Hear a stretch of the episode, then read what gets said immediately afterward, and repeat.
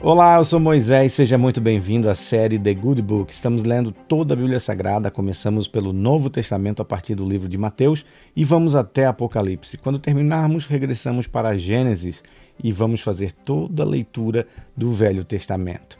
Muito obrigado a você que nos acompanha, você que chegou até aqui, você que todos os dias se conecta conosco para acompanhar o conteúdo que a gente disponibiliza aqui no canal para você, tá bom?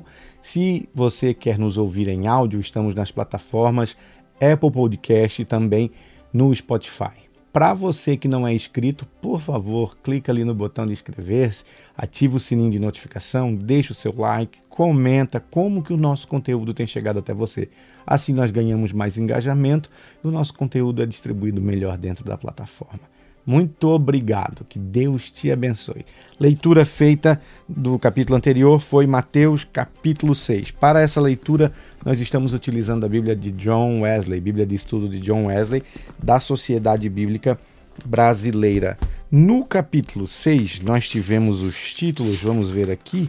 Títulos foram Ensino a respeito das esmolas, Ensino a respeito da oração, uh, Ensino a respeito do jejum, os tesouros do céu, a luz do corpo, os dois senhores e as preocupações. Vamos agora à leitura do capítulo 7 do livro de Mateus. O título é O hábito de julgar os outros. Começa assim o capítulo 7. Não julguem para que vocês não sejam julgados, pois com o critério com que vocês julgarem, vocês serão julgados e com a medida com que vocês estiverem medindo, vocês também serão medidos. Por que, que você vê o, o cisco no olho do seu irmão, mas não repara a trave que está no seu próprio olho? Ou como você dirá a seu irmão: Deixe que eu tire o cisco do seu olho, quando você tem uma trave no seu próprio olho?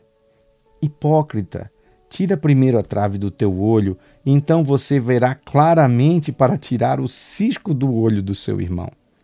Não deem aos cães o que é santo, nem joguem as suas pérolas diante dos porcos, para que estes não as pisem com os pés e aqueles, voltando-se, não estraçalhem vocês. Versículo 7 do capítulo 7. Jesus encoraja a oração. Peçam-lhes e lhes será dado Busque e acharão. Bata e a porta será aberta para vocês. Pois todo aquele que pede, recebe. O que busca, encontra. E a quem bate, a porta será aberta. Ou quem de vocês, se o filho pedir pão, lhe dará uma pedra? Ou se pedir um peixe, lhe dará uma cobra? Ora, se vocês que são maus sabem dar coisas boas a seus filhos, quanto mais o Pai de vocês que está nos céus dará coisas boas aos que lhes pedirem? Portanto, tudo o que vocês querem que os outros façam a vocês, façam também vocês a eles, porque esta é a lei e os profetas. Versículo 13: A porta estreita. Entrem pela porta estreita, porque larga é a porta e espaçoso é o caminho que conduz para a perdição, e são muitos os que entram por ela. Estreita é a porta e apertado é o caminho que conduz para a vida, e são poucos os que o encontram. Versículo 15: Os falsos profetas. Cuidado com os falsos profetas que se apresentam a vocês disfarçados de ovelhas, mas por dentro são lobos vorazes. Pelos seus frutos vocês os conhecerão. Por acaso se colhem uvas de espinheiros ou figos de ervas daninhas?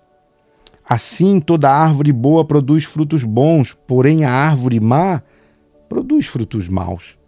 A árvore boa não produz frutos maus e a árvore má não produz frutos bons. Toda árvore que não produz bom fruto é cortada e jogada no fogo. Assim, pois pelos seus frutos vocês os conhecerão. Versículo 21. Quem entra no reino dos céus? Nem todo o que me diz Senhor, Senhor entrará no reino dos céus, mas aquele que faz a vontade do meu Pai que está nos céus.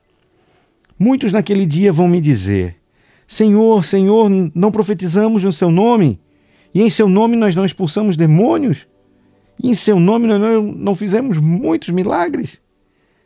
Então eu lhes direi claramente: Eu nunca conheci vocês. Afastem-se de mim, vocês que praticam o mal. Capítulo 7, versículo 24 de Mateus. Os dois fundamentos. Todo aquele, pois, que ouve estas minhas palavras e as pratica, será comparado a um homem prudente que construiu a sua casa sobre a rocha. Caiu a chuva, transbordaram-se os rios, sopraram os ventos e bateram com força contra aquela casa. E ela não desabou, porque tinha sido construída sobre uma rocha.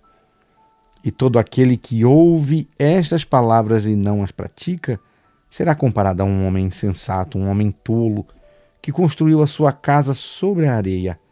Caiu a chuva, transbordaram-se os rios, sopraram os ventos e bateram com força contra aquela casa, e ela desabou, sendo grande a sua ruína. Versículo 28, o fim do Sermão do Monte.